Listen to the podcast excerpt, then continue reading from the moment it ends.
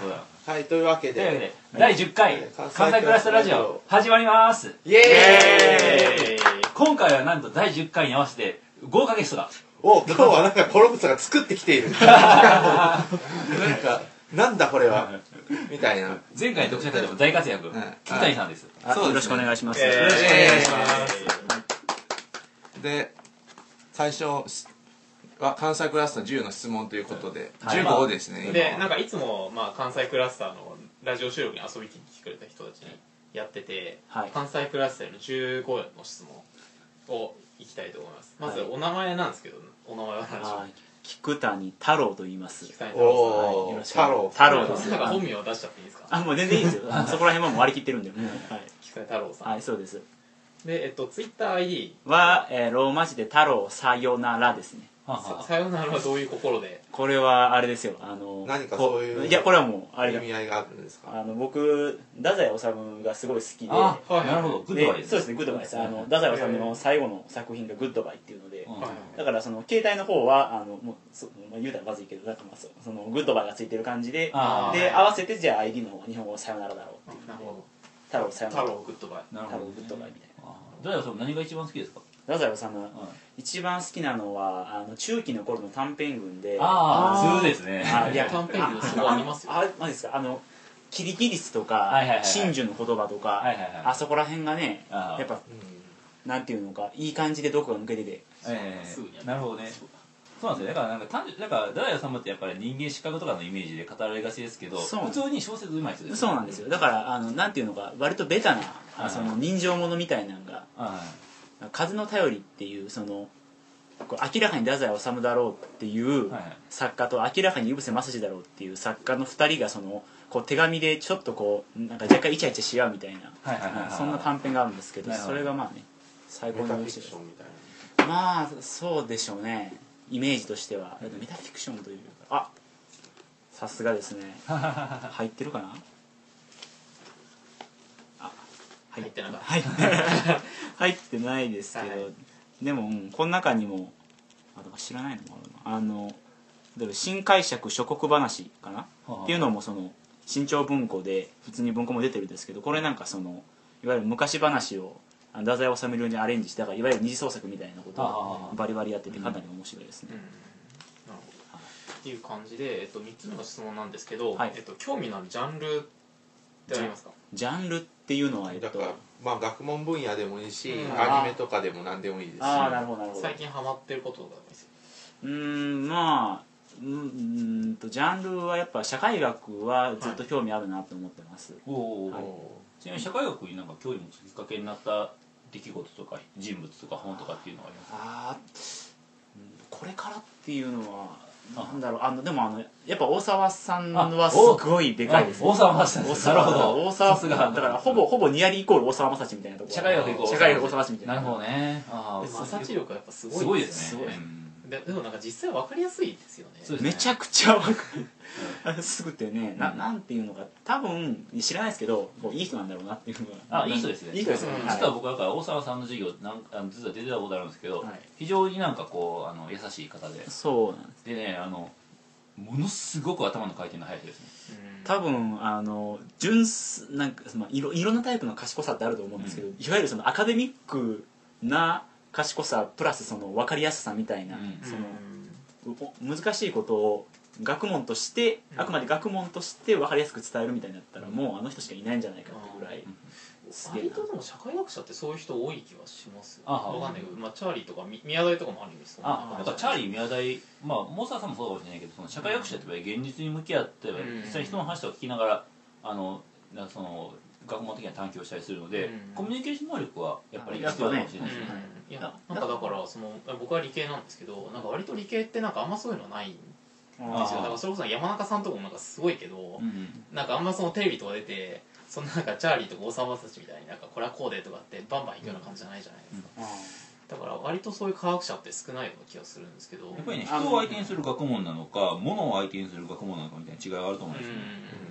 でもあの人友永慎一郎さんとかって割とそういう人ああー確か友永さんはでもそうですね割とあーあ,、なるほどねああとファインマンとかああいう系列あははいはいはい確かにあるっちゃある確かにうんやっぱなんか科学コミュニケーションっていうジャンルをある程度、あのまああ りますからねそれこそ八代さんとかコミュニケーション上手ですよあね八代さんすごいあれですよね一回お話聞いたことあるんですけど、うんめちゃくちゃ分かりやすく喋ってて、まあそうですね社会学とあとはなんだ興味のあるジャンルうーんギャルゲーも好きなんですけど最近ちょっとやる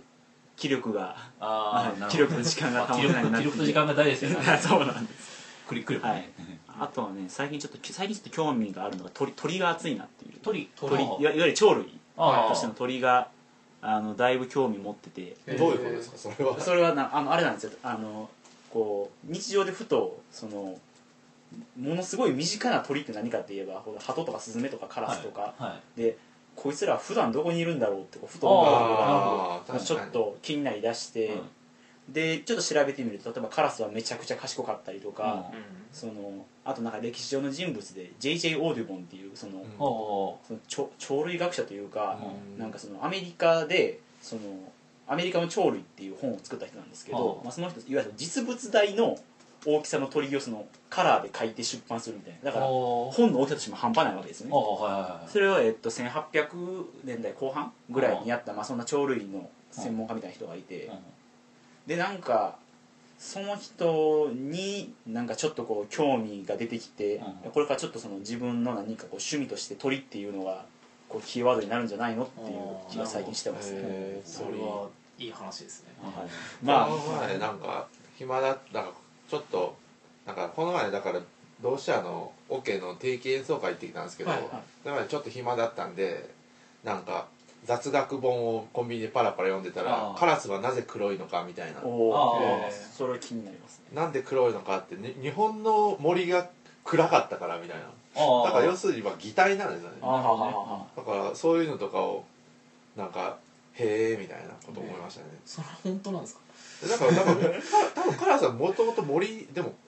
でもなんか結構なんか逆に目立つ気しますけどわかんないですけど、まあその雑学本によると、あーえなんですよだからあの恐竜の子孫が鳥なんで、うん、そのことにロマンも含まれていて、うんちなみになんか子供の頃恐竜好きになったりとか知ってましたいやあんまりそうあんまさうちらの世代はあれですよ、10レンジャーとかだからあジュレンジャーそうジュレンジャーあったしあとジュラシック・パークとかあがジュラシック割とあー小学校の時とかあったからだからその時だから僕はなんかメキシコに住んでたんですけどうんみんな恐竜のおもちゃとかジュラシック・パークとかあばっか持ってて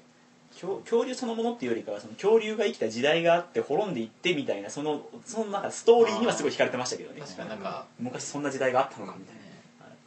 僕なんかはだからドラえもんのび太の恐竜とあードラえもんのび太と竜の騎士ですねあ竜の騎士とか熱いですよね指定世界にそうですあるっていううんそうですそうですあれも結構そのなんかひねりが効いててその一番最初にそのドラえもんの秘密道具でうんその丸と×を教えてくれるみたいなはいあー秘密道具出してきてでこれはもう絶対だからって言って。でじゃあ質問じゃあのび太君質問しておらんって言ってこの地球上に恐竜がいないって言ったらピコーンってこう丸が上がって、うん俺もういないんだよのび太くんって言ってでその後こう地下世界に恐竜いたじゃないかってなったら、えだってあの遠くであそうか地球上にいない なるほどね地球の中にはいるあれはだからそのドラえもんでよく出てくるモチーフだけどその地下の中にまた世界があるみたいなうんうん感じの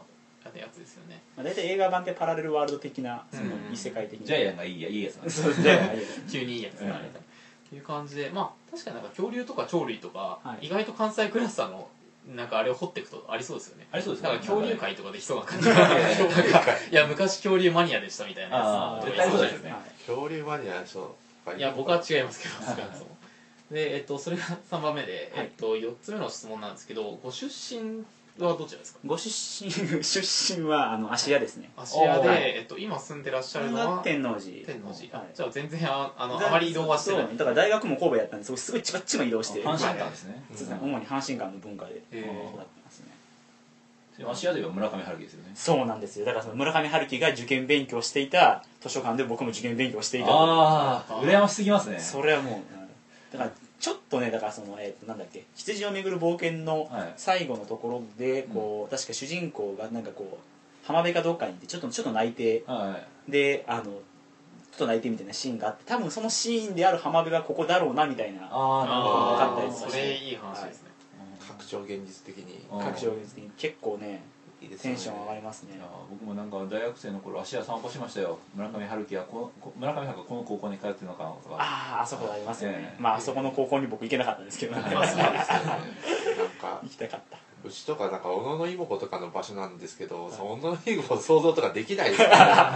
ちょっと遠いですねまあちょっとそれはなんかすげえ歴史上偉大な人なのかもしれないけど、古墳とかある時代だからなまあ将来的には村上春樹死んだ後とかに芦屋には村上春樹記念館とかできなくてーまあ今それ谷あの谷崎潤一郎がありますね芦屋の、はいうんだから結構ね芦屋って意外とそのうん文学と縁があったりとかして、有原成弘の別荘があったらしいとか、うへんえあとは遠藤周作とかのあそうなんで遠す藤周作のあの毒海と毒薬でもかはいへ確かどんなシーンか忘れたけど芦屋川っていうのが出てくるんですよ、え意外と、うん掘ればへえゆかりになるところですねあとあの内田達さんのなんあそうか道場が芦屋でしたっけあれい芦屋やあれってひひ東な東長良ちょっと違うんですかちょっとね六甲道の方だからあはちょちょっとちょっと神戸寄りですねなるほどなるっていう感じなんですけど、えっと、5つ目の質問で、はいあのまあ好きな東さんの文章とか本ってありますかあの一番最初に読んだのが動物化するポストモなんでそこから入ったんですけど、はい僕は一番うわこの人面白いなって思ったのはそのその郵便的不安たちああはいの中にあるその筒井康隆の敵ほのどあ書書評評あれすごいであすよねの書評ってちょっとうまく言えないんですけどなんかめちゃくちゃなんて言うんでしょうねこう叙情的なうん文章なんですよね、うんででそこでだいぶ震えたのを覚えてますねへそうなんですあの書評すごい良くてつまりなんか東さんの中で死っていう問題ってすごい大きいんですよねはい結構それを直接的に扱ったあの文章でうんうん結構あの読むとあ、まあ、それこそあの、せまあ、人間の死っていうのと例えばなんか、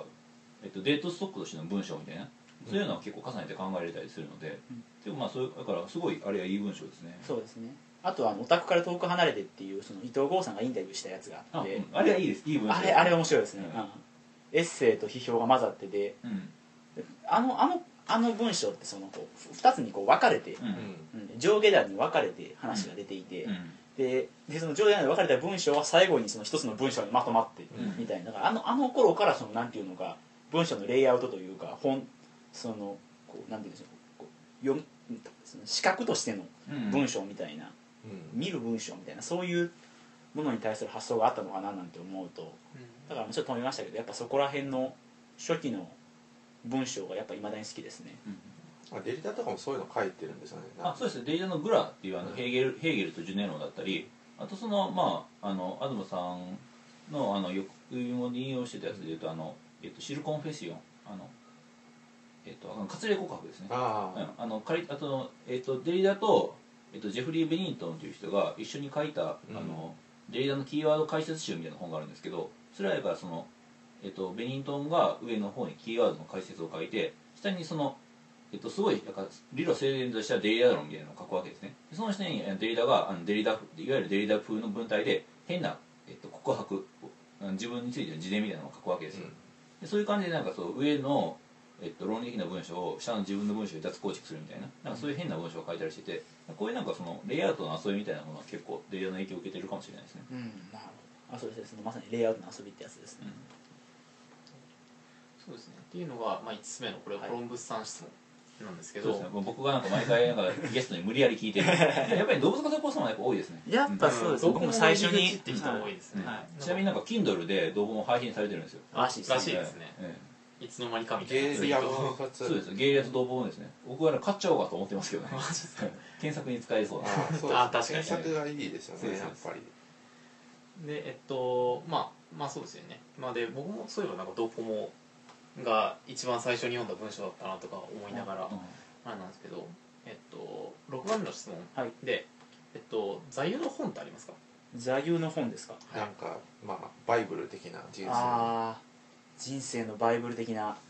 これいいのかなまだ1回しか読んでないから暫定バイブルなんですけどあ残念そんなんでも大丈夫ですあのディケンズのデイビッド・コッパーフィールドおああ熱いですああねれあれがね、はいその1回しか読んでないんですよ、一はい1回しか読んでないんですけどもうなんていうのが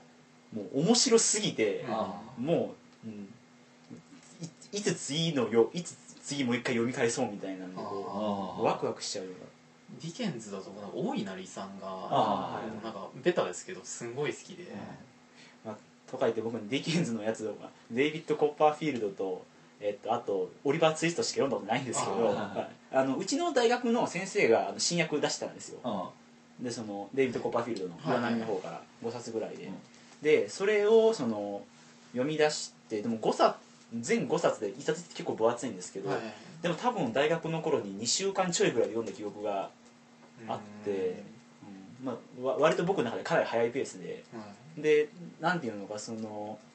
いわゆいわゆる古典だとそのなんていうのかそのこう読んでる俺みたいなの付加価値がないと読めないみたいなその、うんだからその金族の兄弟でもうん何でもいいんですけど、そのあカラーに読んでるぜこみうこたういこうな読んでるぞ俺みたいな、うんだからカフェとかでこういうふうにそうそうそううんそうそ うそれ落ちたらダメなやつだ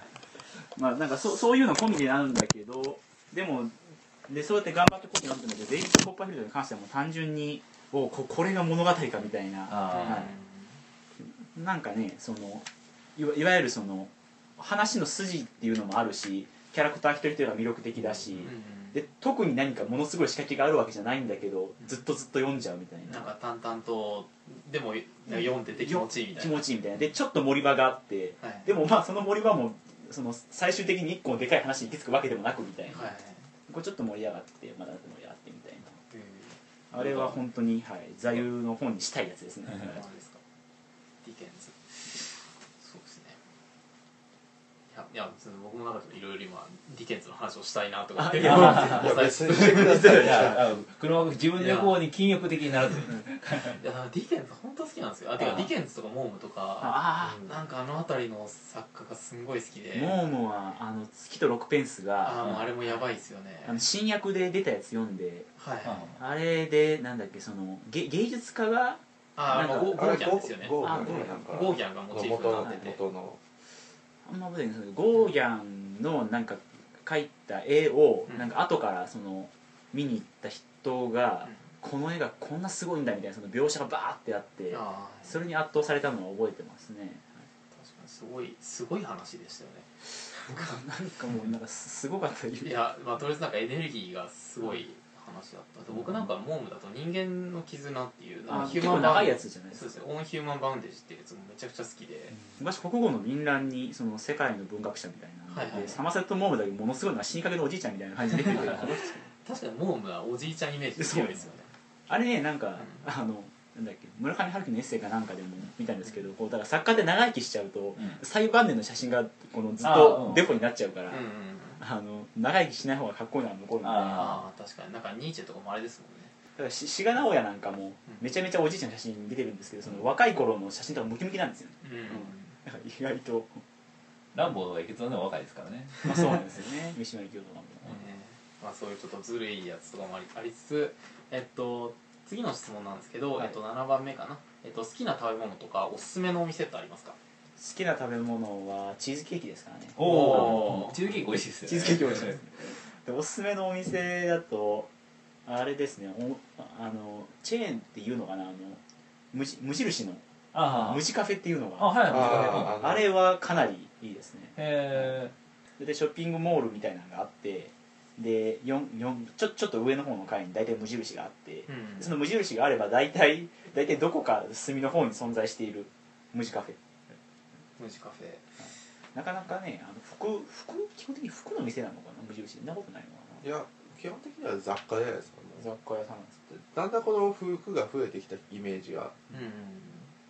なんあかるけどねなんか雑貨屋プラスねうん食べるところみたいなうんうんもんでねでえっと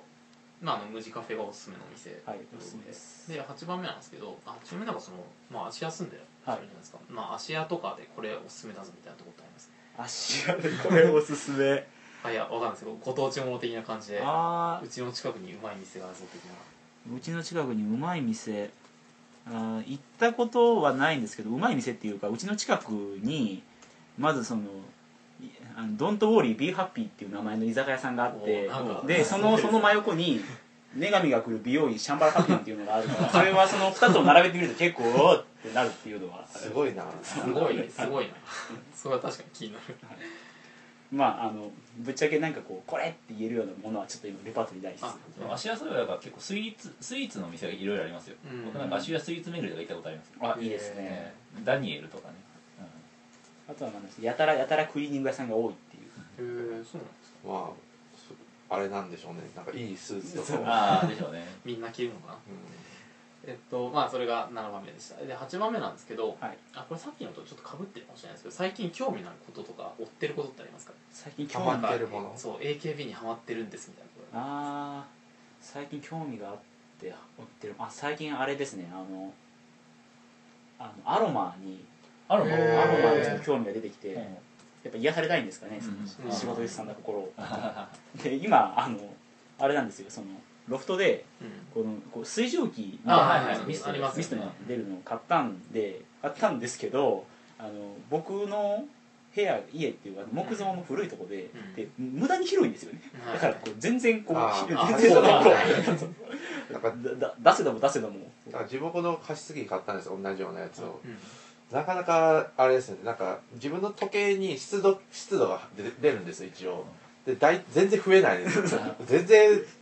潤ってないなこの部屋みたいなまあ僕もだからしょうがないからそのこう部屋中に広がるんだけどこう寝るときにその枕元の真横に置いて自分もそうしてますねシューって出して思いっきり吸うみたいなあやっと感じるわなんか僕もアロマすごいやってみたいなって気持ちはあるんですけど、はなんかなかなかとっつけない理由の一つに最初に何を選んだらいいかって入り口が分かんないですよあそうですもうなんか森の香りとかシトラスとかいろいろ並んでるんだけど、まあそれはアマゾンで一番人気でいいんじゃないですかあとりあえず最初はそこかア らマゾンで一番人気であと京都だったらお香がいっぱいあるのでああ確かにのそうあの辺でなんかあの買ってもいいかもしれそないうでですすね僕昔ルームシェアしてたんですけどそのはい同居人がお香をあ炊くのが好きであーその影響でやったんだけどうんちょっとあのお香って火使うじゃないですかああれがちょっと若干このあ危ちょっと怖くてあ木造木造もあるし確かにはいで多分お香だとね本当に一瞬でこう香りがうん、うん、くるそうなんんでだけどミストはなかなか、ね、ちょっと買うの恥ずかしくてロフトであの母親のプレゼント考えてるんですけどいや別にそんな恥ずかしくない普通に普通にむしろ恥ずかしがることが恥ずかしいすよそうですそうです、はいただその母親のプレゼントで買ってしまって買った手なのに結局そのどんな香りがあるか気になるからみんな大行くか体らそう結い局うバレるって大い体うそういう店員は分かりますよなんかあこの人はこういうふうにちょっと恥ずかしがってるなみたいなああそうもうな何千人とそういう人を見てきてるなるほど全然向こうも慣れてると思なんうんでかすそよ、うなんうん、だかからねてかまあみんなロフトロフト全般を追ってますねああなるほどあまあ確かにロフトはなんか何でも揃う感ありますもんねでなんなんかあれを見なんでしたっけえっとこのこの前読んだその早水さんのなんでしたっけ、はいえっとショッショッピングモールのやつでもなんかロフトっていうのなんかなんかで電鉄のーうんの会社から派生してみたいあなれロフトの話ってありましたっけロフトちょっと出てきましたよ確か東急東東急ハンズ的な何かじゃなくていやすすえっとどんな流れかはちょっと覚えてないんですけど少なくとも多分検索したらロフトっていう言葉で引っかかるはずですでまああのそんなんもあって引っかかってて近所にあったんでやっぱ行くとねなんていうのか分かるんですよねそのかカジュアルにおしゃれができるものが揃ってるというか、うんのでちょっと部屋をロフト色に染めていてどうですねいいっすねちなみに僕もなんかだいいろいろ IKEA とかロフトの色に染まってますけどねこのうちあそうですよねはいこれもこれも IKEA だしあーそうですどっちかというと自分は反東急派ですねあ東急ハンズあそれはなんかやっぱり東京に住んでたっていうかいやうんそうですねなんかロフトよりもなんかハンズの方が洗練されてる感がないですかああなんか僕は逆にロフトの方が洗練されてるんですねへなんか趣味の問題なんですかね、うんそこはすちなみになんか今薄井さんからリプレイがなんか江戸クラスの薄井さんあからそリうプレイがそうそう届きまして届いてたえーアロマはスイートオレンジからがおすすめらしいですよスイあートオレンジ僕が買ったやつあのセットがオレンジでしたわあそうですか、やっぱりねあの柑橘系って確かにこうパッとわかるんですよね、うんおっていうだからなんかいいかもしれないですねまあいや聞いてる感じですごいわかるというもう全然教えてくださいよぜひもうなんか香水も昔始めようとして結局なんかあーはーはーはなんかもう選んでもらうばっかりで自分が選べないみたいな感じの香水はなかなか難しいですよねなんていうのがね最最初つけていくのが、というのもありつつ、まあ、それはちょっとまた後でーちなみに香水はなんか、かあの例えばこれ聞いてる人であの、うんえっと、ミュージシャンの菊池成吉さんのファンとかがいたら、うんああーのエンジェルっていう香水を菊池さんがつけてるんですけどこれなんか菊池さんはすごいお気に入りで、えっと、なんかライブライブの会場で吹いたりしてうんうんでこれ結構観客席にグワーッと広がったりするんですねそれとかあのなんかこう自分のなんかサインを書いた CD とか本にかけてくれたりしてて、うん、あなんかかっこいいですねあプチーなんか本本に香水かけて売るってなんかいい ですねなんなんかか新しいですよねその場でサインしてちょってかけてえもっとなんかちょっといいですよねそれなんかファンとしてはそうなんですよしかも清さん普段使ってるやつなので、うんそれだからなんか結構ね香水って長く持っててでそのえっとエンジェルだったらちょっとなんかバニラっぽい香りが混じってたりするんですけどなんかこう1年半年ぐらい経っても全然匂いがついてたりしてて、なんかでこうこすったら匂いが出るみたいなあそういうのははあったと思いますけど、うんありましたよねはい結構やっぱり香りってなんか記憶と密接に結びついたりするんでうんそうですよね本当に菊池成吉さんがそまあっていうのを聞いてガセンちょっと興味が出てると思うんですけのやっどぱ匂香い香りに、はりい、に匂いいいですよね匂いがもうなんか匂いフェチなん でちなみになんか男性の方にはシダーウッドもおすすめらしいですよシダーウッドそのなんか森の香りそんな見る なんかちょっと渋いっぽい感じしますよねうんでえっとまあ今どれだっけあやっぱユーストいいですね反応が来るから それ嬉しいですね9番目なんですけど、はいこれは漠然としすぎてますけど何してる時が一番幸せですか何してる時最近はあれですねあの本を自炊してるんですけど、はい お自炊してこう本シャッてやってる時はすっごい幸せですね、あうんあまとめシャこうまとめてるぞどう俺なみんたでいなこああそうかそうかあのカッターでこう切るやつじゃなくて、あーうんなんか職員室にあるようなうあはいはいはいガシャンガガシャンそのそのガシャンだとうめちゃくちゃ高いんですよ 5, 五万6万そんな自分9000ぐらいで買いましたよあすマジですかそんな安いあアマゾンでありますよいやあのこう僕のそれでアマゾンの方こういうこうコロコロ転がしてこうあこあうそれも自分なんか教授からもらってあるんですけどガシャンもありまガすシャンも多分そんな高くないんですえよー、あそうなんだ確かにありますねガガシャンなんか安いのが結構あってあれなんなんて言うんでしょうガシャンって言われる裁断機ですあ裁そうな断ん機でだから僕は普通のこうカッターみたいなやつでこうシャシャシャシャ切ってやってる時が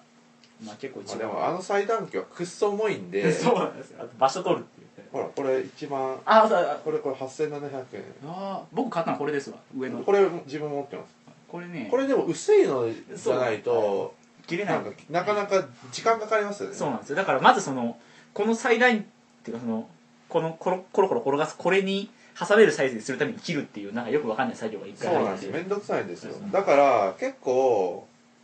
あれなんですよねだからちちょっと論文し論文集みたいなじゃあ薄いやつとかはいなんとか学会論文集みたいなああいうのをやるのには向いてるんですけど、パンフとかはいそうですねだそれ以外はちょっときついんですよねだからまあ自炊でなんか部屋に裁断機とか持ってない人は例えば金工図とかに行ったら100円で裁断してくれるので、うんまあおすすめ結構おすすめかもしれないまあてか最ロ近ブなんかさもんう裁断する時はそことかで行って僕は金工図ですね、はいでも金庫ってなんていうのかうわこうあのあれじゃないですかその1センチ以内の本だとそうだけどその2センチ3センチとかなったらあーそのはいはいばらすのにまた100円かかって切るのにまた100円みたいなあははは確かにねだからあれはなんかこう僕あらかじめ分厚い本は自分で吹き破って1センチとかにして持っていきます、ああなるほど、うん、そうしないとね僕も1回使いましたけどあみんな自炊してるんですね僕はなかなか本捨てられない系なんあで僕ねだから、うんあそうあと僕自炊するときは例えばそのえーっとブックオフとかで100円とかになってる本とかで自分の本とかかぶってたら1冊買って自炊用で買ったりしますねそういうのでやったりとか、うん割と電子書籍はバンバン買うんですけどねあなんーかもともとあった本を自炊するっていうのがどうも苦手でまあ、確かにね電子書籍の方が例えばその、えっと、例えば OCR の、えっと読うんみ込みうんえっと性能とかが良かったりするやばいネットポチに見られてる怖いあれねぽよぽよぽよメタマヨちゃん見てるネカポヨちゃんか今はえどっちなんだろう ねネトポヨちゃんってアカウントだけどメカポヨちゃんなんです ねそこらあ 辺メカのバリなんか、うんああなるほどねまあでも最近なんか理性を取り戻してそうですよねメカバリちゃんなんかこうずっとただのボットだったの になんかいろいろねあったみたいなのええ一部始終見てましたけど、えはいっていう感じですでえっと今のが9番目かなまあ自炊してる時は幸せまあ幸せっていうか幸せ何もっなてんいうかだか何も考えてないっていうのがなんかすごい快感っていうか 快感っていうかそあやっのぱなんかぞ属性から解放されるようなあれですよねなんかプチプチくんみたいになんあかちそうょそっうとこうなんかなんかやそういう快感はありますねシャッみたいな だからあの昨日とかその自炊しながらそのドラマ CD 聴いてて、はいもうその時にそのこうなんかドラマ CD とかって、うんそのこう何かして何かこの考えながらやらなきゃいけないことしてたら聞けないけど、うん何もしないでじっと聞くのも手持ちくさかったみたいなあーいやそういうとこあるんでそのある程度この作業感あってでそのなんか作業してて有意義なことしてるんだけど意識は完全にその CD の方に向けられるみたいな、うんああ同じです自分も 自分もこうやってこうやるじゃないですかこう自炊のこれをこうシャーシャーってそういう時になんかそういうラジオしララジオドラマとか聞きながら そうそうそうあでも私服の時間私服そうそなうんだなんだいやちょっとそれは分かんないっていう感じなんですけど、えっとまあ、今9番目の質問で、10番目の質問が、えっと、今やってる活動とかってあります例えばなんかこういうサークル活動してますみたいなあーそういう意味で言うとまずこの関西クラスターがやっぱ、はいその仕事以外だと一番、うんあねあこの放課後感ねうんなんか割割と毎回来てくれたあってこの間発表もさあそうですねさせていただいてありがとうございましたあいえいえそんなちなみにこの間の発表とかなんかどうでしたいやー結構ねあれですねあの焦りましたねあいやそれ全ギリギ然リ分かりやすかったですあよ そうですねギリギリに言われたんですよね 確かに1週間前にん打診があったいや1打診週が間ぐらい前に黒幕とか言われるやつがこの D, D メールうん 誰東京スカイツ誰 D メリールーあの東京スカイツリー論ですそうですねねあやっのてくださいって来てでその時点でもう2つ返事やりますって言ったんだけどよく考えてまず持ってないっていうところうんがああ始まってでアマゾンのお急ぎ便で注文したのになんか届くのあんまり変わんなくてで読み始めたら結構分厚いっていう一番長いです一番長く3て冊の中でありがとうございましたあいえいえやでもすごいなんか分かりやすかったしすごかったですよね楽しかったですよすごくうんあのなんか中澤真一的な何かとかすごい良かったですよねなんか地下からうわそうわー力うわーみたいなあれアーカイブ残ってるんで言いますあ気になる人は、えっと、見てくださいで、えっと、11番目の質問なんですけど、はい好きな歴史上の人物って言います好きな歴史別上に今生きてる人たちでもいいです歴史まあだから好きこの人この人好すげきえみたいなこの人すげえ好生ききてる自分は井口優香ですにも自分は歴史上常のに井口優香ですあー歴史上のうんまあ日本史世界史限らずうんなんかだからアイドルとかではめちゃくちゃ好きだった人とかでもいいですし、あーもうキャラクターでもいいです もうなんかなんだなんだら俺もさ綾波レイなんでああな僕はなるほどなるほどそうかいや結構ねハマってる人いるんだけどな誰だろう歴史ちょっと思い出し次第言うみたいな感じでいいですかねあで後回しであアイドルとかはいや僕ねアイドルはね全く通らないんいでやそれはもう僕と同じですよ、だから僕 AKB とか、うんその本当に分かんなくてその仕事の職場でこうなんかこう盛り上がってる時に「ひな君 AKB とかどうなん?」って言われてこう本気で言うと「えああれですよねあのま前田さんって人辞めたんですよね」って言ってこう「うん」みたいなそんないや本当全本然当そうですよねじゃあ井口優香をどのはいあの後で布教してください布教 して全然免疫ないんでもしかしたらすごかったってことですねはいでえっと、次の質問なんですけど、はい今度音楽であはい好きなものとかってありますか、バンドでも曲でもいいんですけどあー音楽は結構いろいろな何でも聴いてて、はいだから最近だと最近だとやっぱりあれですかねあの谷山ひろ子が、おおうんご存知ですかいいやわからない今から今なんかちょうどググってまさにググってますねあれですよあの真っ暗森の歌とかの NHK とかでやった人いでやすーごめんなさい、僕わかんない谷ど山ういう感じですかなんえーかと落ち着いてるんですかえっとあの落ち着いてるというかなんかこうアンアングラフォークの歌姫みたいなことだからアングアングラ版中島みゆきみたいなそんなえーさらあささらに暗いじゃないですかそうあれですよあの最近だとローリーと一緒にコラボしたりとかしてますよあなんか自分の名前だけ聞いたことあるんです怖い歌を歌ってるああそうそうそのイメージで間違いないです谷な本んだっ博けなんなんか自分なんか聞いたことあるんですよねまた落ちた谷山ひろ子はあのあれですあれな東さんも谷山ひろ子のこと言及してましたよへーあのあれですよあのさ堺間さんが好きなあのへーアーティストであそうなん堺間さんが中島みゆきすごいうん推してじゃないですか同じうんあのそれに次ぐぐらい谷山ひろ子推してますよお えーーななんかなんとかくんみたいな歌歌ってませんでしたっけなんとかくんなんかこめっちゃ怖いあでもそれは違うのかななんか怖い歌歌って 怖い歌ってのはなんかよ くあんまなりんイメーかジいやでもあなのんいやあかのあ合ってます合ってます表現なんか自分がだからちょっと上だからニュースとかでなんか怖い歌ベスト5みたい ななんかそういうので確かこの人があってマジなんかうん怖かったですかいや怖かったですよとりあえずそうあじゃあちょっと後で YouTube とかで確認しましそょううですねあの多分一番有名なのが「真っ暗森の歌」ってやだつからです豊よね崎亜希に楽楽曲提供してる知らなかった豊崎亜希は軽音の優位の声の人ですああなるほどなるほどへ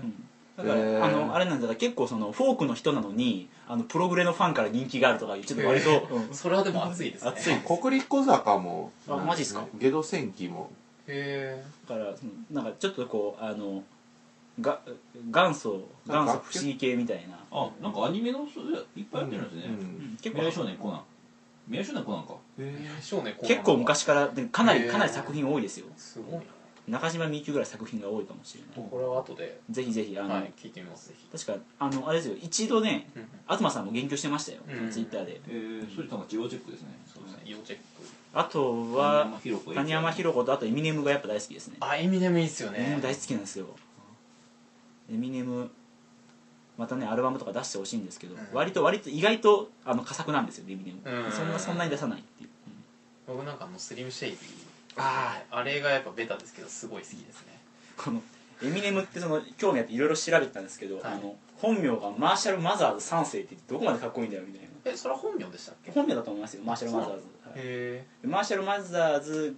が本名でで活動名がだからマーシャル・マザーズで MM でエミネムだったかなんかそんなあなんかウィキペディアで見たことあるそうそ気うそがうす僕もそのうち知っるてへーなんかツーパックとかは割と歴史上の人物とかからなんとか2世みたいなのをなんか名付けてた気がしますけどねあとはそのアーティストでいうとあのケラリーノ・サンドロビッチっていうあのなナイロンのナイロン100度の主催の人なんですけどああ知ら演ない劇のその人マーのシャル・ブルース・ママザーズさんそうですマーシャル本名とかすごいですよねなんかそうだね歌詞でもありますよねなんかママあマーシャル・マザーズってあれもあったかアルバムでも「ザ・マーシャル・マザーズ」っていうのがあって、うんまあなんかななんでもはいそのあたりですねあもうオールジャンルでもうなん割と何でも聞くぜみたいな、はい結で構関西の人はオールジャンルな人がいますね結構でえっと実はあと質問が3つあってはいかなり長いこと収録しちゃってるあんですけそうど、なんですねえっと これ13番目これまひろちゃんのやつかあなたの絶望は何ですかっていうのああさ最近絶望したこととか最近だからこれはいつもなんか絶望するみたいな絶望こすれるはいつも絶望するあーでもこれこれ言うとなんかねあの本気でテンションとか下がるというかがガチ悩みになっちゃうんだけどあーあのああいやいいっすよいいっすよ結構あのあれなんですよねそのこうかあのこうか考える前にうんこう質問しちゃうみたいなうんところがあって、でやっぱねあの仕事でもやっぱ言われてあちょっとか考えてからさこうあなん質か問口してよもうみたいなパッと出ちバッゃうと出ちゃうみたいなのとあとこうねそういうとこがあって結構意外となんかこうこうか考えるのがー実はそんなにこう好きじゃないというか考えない方に考えない方にこう、うん、自分が行く癖があってであのすどっかでそれでいいんじゃないかみたいなことを思ってるところなんで、うんそこをちょっとねそういう事態に直面してこう結局自分が困ってる時とかにはだいぶ絶望しますねあー変わんねえな自分ってそうですね僕なんか割と逆方面からな気がしててそういう悩みっていうのはだからそのなんかそういう瞬発力って逆に羨ましいなと思ってた時期があ昔ありましたねなんだろうイベントとか行って質問考えちゃうんですよこれ質問しようってすごい頭で練ってから喋るんだけどなんかもっとパッていければいいのにみたいなのはちょっと考えたりしますね一度は東さんと浜野さんがニコ生ではやいった時に僕行ったんですよ、うんでその時だけかな唯一その会場から質問うんをみたいなうんのがあって僕何も考えずにとりあえず手挙げてこう質問しようと思って何も出てこなくて「あの浜野さん新刊の予定ありますか?」ってなんかこう言ったみたいなみたいいやでもそういうの大事ですよねはい本当にまあでもまあそれで逆に悩んでることもあるなまあそうですねはいえっと14番目関西の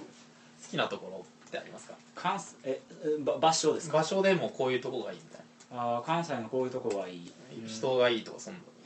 うーんやっぱね生まれたところなんでね、うんなんていうのがその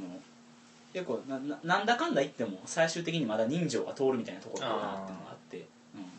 そういうところがまあ好きですかねなるほどで、えっと、最後の質問です、関西クラスターに今後期待することとかこれやってほしいみたいな関西クラスターうーんやっぱ東京遠征あーやってみたいなと東京は遠征しましょぜひ東京遠征いっぱい一度するべきですう、よね、はいしましょうただ僕は免許を持っていないんでもう完全に人任 せですけどレンタカーの手配ぐらいなら今度自分はなんか学会静岡にあるんではい車で行ってきますよあマジですかえーでちょうど多分あれなんですよあの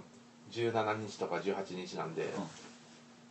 あエヴァエヴァあーおあちでょっはと行こうかなみたいなコロンブスさんも東京ではですよねあそうですね僕東京にエヴァ見に行こうと思ってて、まあ、六本木ヒルズで、えっと第一あの、まあ、初回公開、まあ、あの午前の部は見れないんですけど、まあ、午後の部見見ようかなみたいな感じでテレビ版しか全然置いてないんではいいやあえて映画版全全部見てなくて、うんでいつかその伝えで一気狩りしてみたらすごい熱いんじゃないかってあ暑いですよ熱いですからね僕は大学1年生の時にそれをやってかなり熱かったんでぜひいいですねはいっていう感じでしたまあ、関西クラスタラジオはこういうふうに毎回ゲストを募集していますまたなんかこういうあのレテラジオ出たいなっていう人がいたらぜひぜひあのリプライあの関西クラスターのアドレスまたは僕ら誰でもいいので飛ばしてくださいあのメカポヤちゃんもぜひいつかゲストとしてバーチャルにうんあの参加してくれたらいいなと思ないんかまにす人形とかでも別そうに そうですねメカポヤちゃん人形でああ北海道にも来てほしいですあ北あ北海道も遠征できたじゃあら北海道旅行とかしましょうあいいですねはいそれできたら一番いいですっていう感じでまあじゃあ一旦聞きましょうかはいじゃあ一回パート1はい、終わりで、